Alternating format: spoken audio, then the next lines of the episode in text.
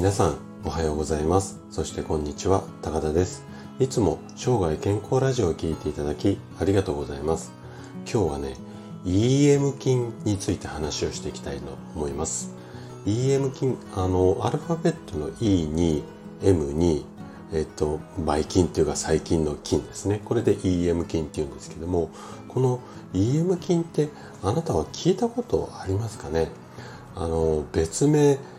役立つ微生物とも呼ばれていて、こう、様々な宣伝、あ、宣伝ごめんなさい。いろんな効果がありますよっていうふうに宣伝されてるんですよね。ただ、この効果、果たしてその実力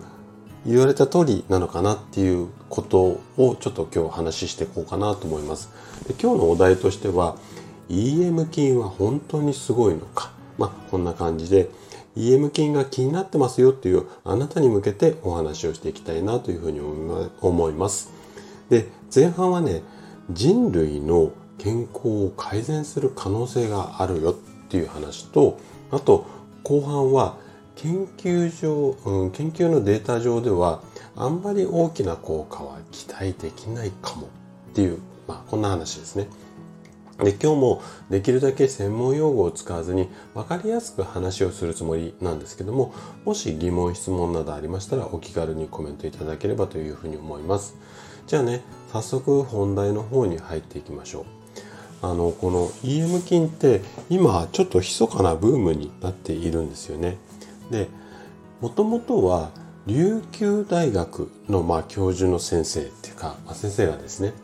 役立つ微生物として紹介された。まあこれが発端なんですよ。でまあいろんな効果があるって言われてるんですが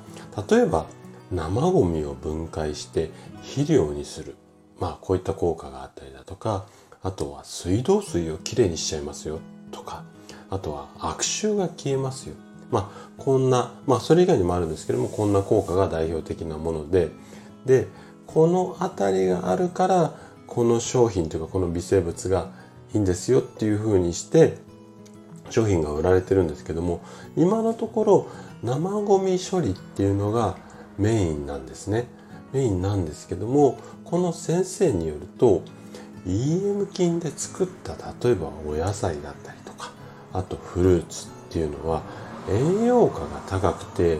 健康を大きく改善する可能性があるよというふうに言ってるんですね。で、本当にこんなことができるようであれば、かなり、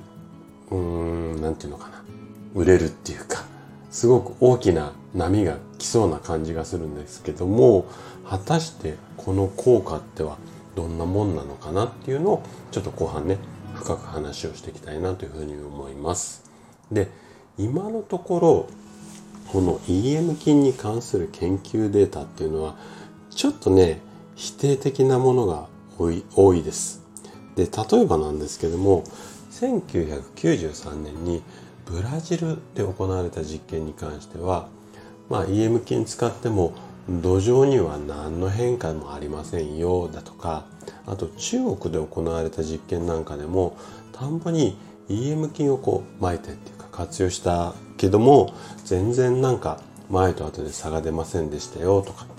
いう話あとはねオランダでは DNA の解析っていうかまあそういったものを使って EM 菌が肥料に与える影響っていうのを調査したこんな研究データもあるんですよねただこの結果としても何にも喧嘩、うん、影響ありませんよっていうものなんですよ。で、一部には、